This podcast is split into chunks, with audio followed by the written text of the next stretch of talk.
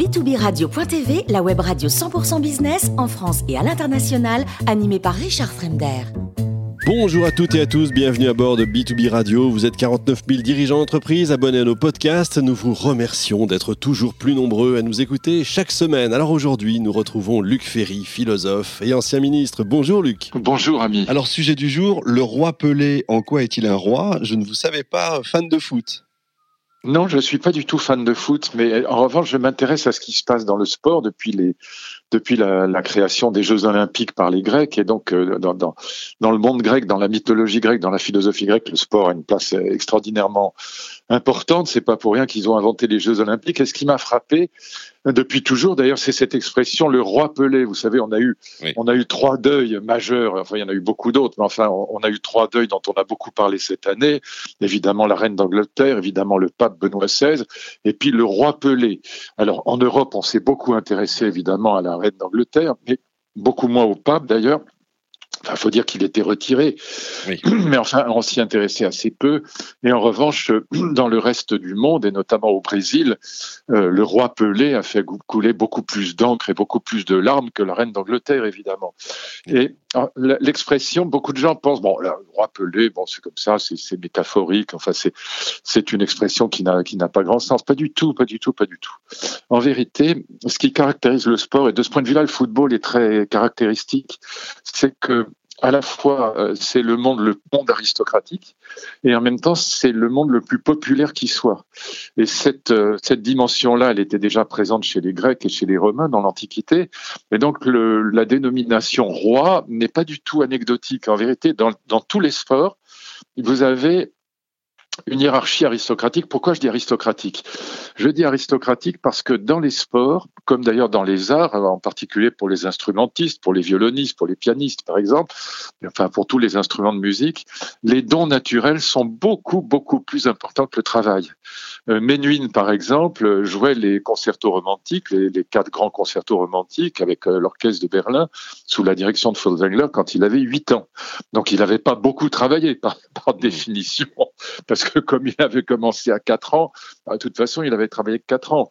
Et donc, les dons naturels dans les sports et dans les arts sont beaucoup, beaucoup plus importants que le travail. Et c'est ça que valorisait évidemment le monde artistique. Et la, la deuxième raison pour laquelle c'est en effet, il y a une hiérarchie des êtres dans le sport, c'est que dans tous les sports, euh, presque tous les sports en tout cas, vous avez un bonhomme, enfin un homme ou une femme, euh, c'est, dans les sports féminins c'est pareil, vous avez un homme ou une femme, femme qui sort complètement du lot. C'est pour ça qu'on dit le roi Pelé, parce hmm. qu'il est vraiment le meilleur. Borg euh, au tennis, c'était incontestablement sur terre battue, mais même sur gazon, pendant 7-8 ans, il a été mais absolument imbattable. Fangio en Formule 1, absolument imbattable. Alors, il y avait quelques concurrents. Il y, avait euh, Sterling Moss, où il y avait quelques, quelques concurrents. Il y avait euh, éventuellement pour le tennis, par exemple, il y avait McEnroe, il y avait Connors. Euh, bon, mais Chris Evert et, et Box, ils étaient quand même intouchables. Et même quelquefois, quand ils étaient battus, de toute façon, vous aviez une telle hiérarchie des aides qu'au sommet, il y avait deux ou trois personnes, il y avait trois ou quatre personnes, mais il n'y en avait pas cinquante. Mmh. Voilà. Et donc, euh, et en même temps, ce qui est très, c'est très caractéristique d'ailleurs de ce monde aristocratique. Le vrai aristocrate, dans la tradition aristocratique, c'est quelqu'un qui est populaire. C'est pas, c'est pas un bourgeois prétentieux. Et donc, euh, le vrai aristocrate, il, il s'occupe de ses serfs, il s'occupe de ses, de, de, de, ses gens, il s'occupe. Le bon aristocrate, bien sûr, il est très au-dessus, mais il n'est pas méprisant en vérité. Il est pas, c'est pas le bourgeois. Et donc vous avez, vous, euh, voilà, dans, et vous avez là, donc dans les sports, et notamment dans le football, puisque c'est le sport le plus populaire du monde. Vous avez ce mélange d'aristocratie et de, et de démocratie populaire, si je puis dire, que les Grecs et les Romains avaient déjà pointé, et qui, qui, qui fait que quand on dit le roi Pelé, ça, ça a vraiment une signification aristocratique. On n'est pas dans la parabole des talents, c'est la parabole des talents qui va euh, introduire cette idée que ce qui compte dans la dignité d'un être humain, c'est pas les talents naturels, mais c'est ce qu'on en fait. C'est autrement dit. Et là, on rentre avec le christianisme dans un monde qui va devenir le monde aristocratique. Et, ça, c'est la personnalité peut-être qui, qui, joue aussi. Euh, quand, quand, comment ils sont dans la vie. Effectivement, il y a le roi Pelé, il y avait Franz Beckenbauer, c'était le Kaiser. Il y a sa façon d'être aussi. Oui, euh, alors dans la vie, ça, ça peut être très... Federer est un homme, par exemple, euh, absolument charmant dans la vie, très élégant, extrêmement généreux. C'est un vrai, un vrai humaniste, voilà. Et euh, le roi Pelé aussi, on dit que c'était un, c'était vraiment un type bien. Enfin, je dit, il mourrait beaucoup aussi après l'argent. Bon, mais, mais ça, à la limite, on peut être un salaud dans la vie, mais dans le sport, être quelqu'un d'absolument extraordinaire. C'est assez rare, en vérité. La plupart des très grands en effet, sont des gens bien. La plupart des très grands sportifs sont à la fois des gens, euh, contrairement à ce qu'on pourrait croire, très intelligents. En tout cas, dans leur domaine, ils sont géniaux, mais ils sont généralement, euh, c'est ce qu'on appelait en psychologie le facteur G. C'est-à-dire que quand quelqu'un est vraiment génial dans son domaine, en général, il est bon aussi dans les autres. Et c'est vrai que la plupart du temps, euh, ces gens qui sont de très haut niveau dans leur domaine, que ce soit les instrumentistes ou que ce soit les, sportifs, généralement, ce sont des gens bien, ce sont des gens de grande qualité, parce que bah, euh, le fait qu'il soit si grandiose et qu'il soit tellement hors du monde, bah, d'une certaine manière, ça vous rend gentil parce que ce sont des gens qui sont précisément pour cette raison totalement dépourvus de ressentiment, de jalousie. Hmm. qui sont des, sentiments euh, que, la démocratie suscite évidemment, que le, système de l'égalité suscite. Dans le système de hiérarchie, de la hiérarchie aristocratique, il n'y a pas de jalousie. Dans le système de l'égalité, c'est ce que disait Tocqueville, c'est ce que dira John Rawls aussi. La jalousie, elle est liée très fortement au système de l'égalité démocratique, parce que quand vous êtes dans un système de l'égalité que quelqu'un dépasse, ça vous plaît pas. Mais pourquoi il est supérieur à moi celui-là alors que euh, on est dans le, monde de l'égalité? Tandis que dans le monde de la hiérarchie, donc dans le monde aristocratique, l'inégalité est tout à fait bien supportée. Hmm. Il y a le charisme aussi peut-être, non? Le côté charismatique, quasiment théologique, non? C'est pas ça qui fait que vous gagnez au tennis. Hein. Vous, euh, même si vous n'avez pas de charisme, euh, vous, gagnez quand même si vous êtes le meilleur. Ou c'est pas ça qui fait que vous êtes euh, génial au piano ou au, au violon. C'est pas. Alors après, évidemment, le fait, là où vous avez raison, c'est le fait que vous soyez tout en haut ça, mm. Ça, vous donne un tel capital d'admiration. Pourquoi l'admiration? Ça aussi, c'est très intéressant. Cette hiérarchie des êtres suscite l'admiration parce qu'on n'admire jamais, si vous y réfléchissez en vous-même, vous verrez que c'est vrai, on n'admire jamais que ce qu'on n'est pas capable de faire, que ce qui est plus grand que soi.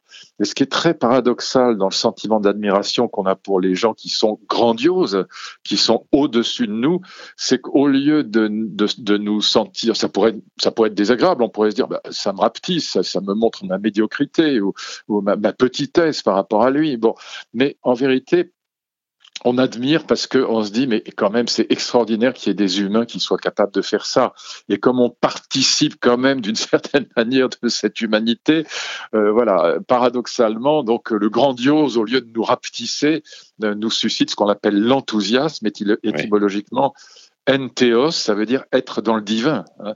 Et donc, il y a quelque chose de divin. on dit les dieux du stade. Hein. C'est pareil. Il y a quelque chose de divin.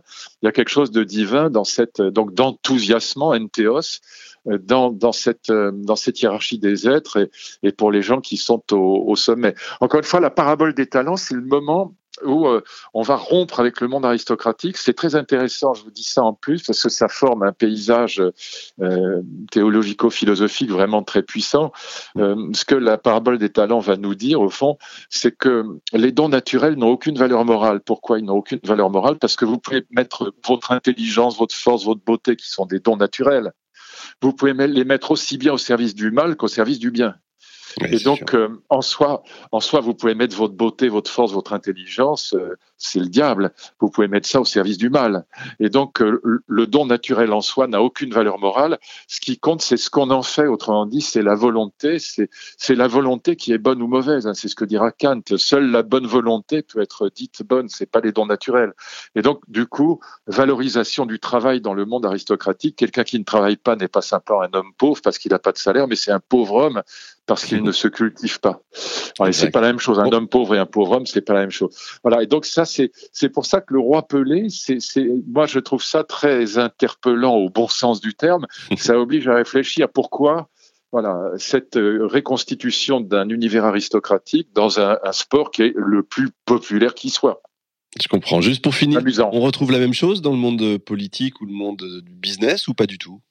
Dans le monde politique du temps de la, hiérarchie aristocratique, euh, oui, d'une certaine manière, euh, Charlemagne, par exemple, quand vous prenez la, chanson de Roland, bon, euh, enfin, il est très idéalisé, hein, mais l'idée, c'est que le, vrai aristocrate, c'est quand même celui qui avait démontré ses qualités réelles, ses dons naturels, dans la guerre, dans, le, dans, les tournois, dans les joutes guerrières. Bon, et donc, le, vrai aristocrate, alors il y, il y, en a évidemment beaucoup de faux, hein, mais le vrai aristocrate, c'est quand même celui qui qui avait d'abord et avant tout le chevalier démontré euh, euh, ses qualités de, loyauté, d'honneur et de, guerrier dans, des, sports de combat ou dans la vraie guerre, et donc qui, était au-dessus des autres dans ce, dans ce jeu qui est la guerre d'une certaine manière. Bon, et donc euh, le vrai aristocrate c'était son départ. Après, bon, il y a évidemment, on a nommé aristocrate tout le monde est son voisin et n'importe qui pouvait obtenir une particule. Bon, on pouvait même l'acheter. Bon, après on a la, l'aristocratie de cour qui n'a plus rien à voir avec la avec la chevalerie. Mais au départ, en tout cas, euh, à l'origine, c'est quand même l'aristocrate, c'est celui qui est très au-dessus des autres dans les jeux de la guerre. C'est c'est pas rien. Voilà. Et eh ben merci beaucoup, Luc, encore une fois, pour cette belle chronique. Je rappelle que nous avons régulièrement le plaisir de vous accueillir à bord de B2Business Radio. On se retrouve évidemment dans un mois. Merci.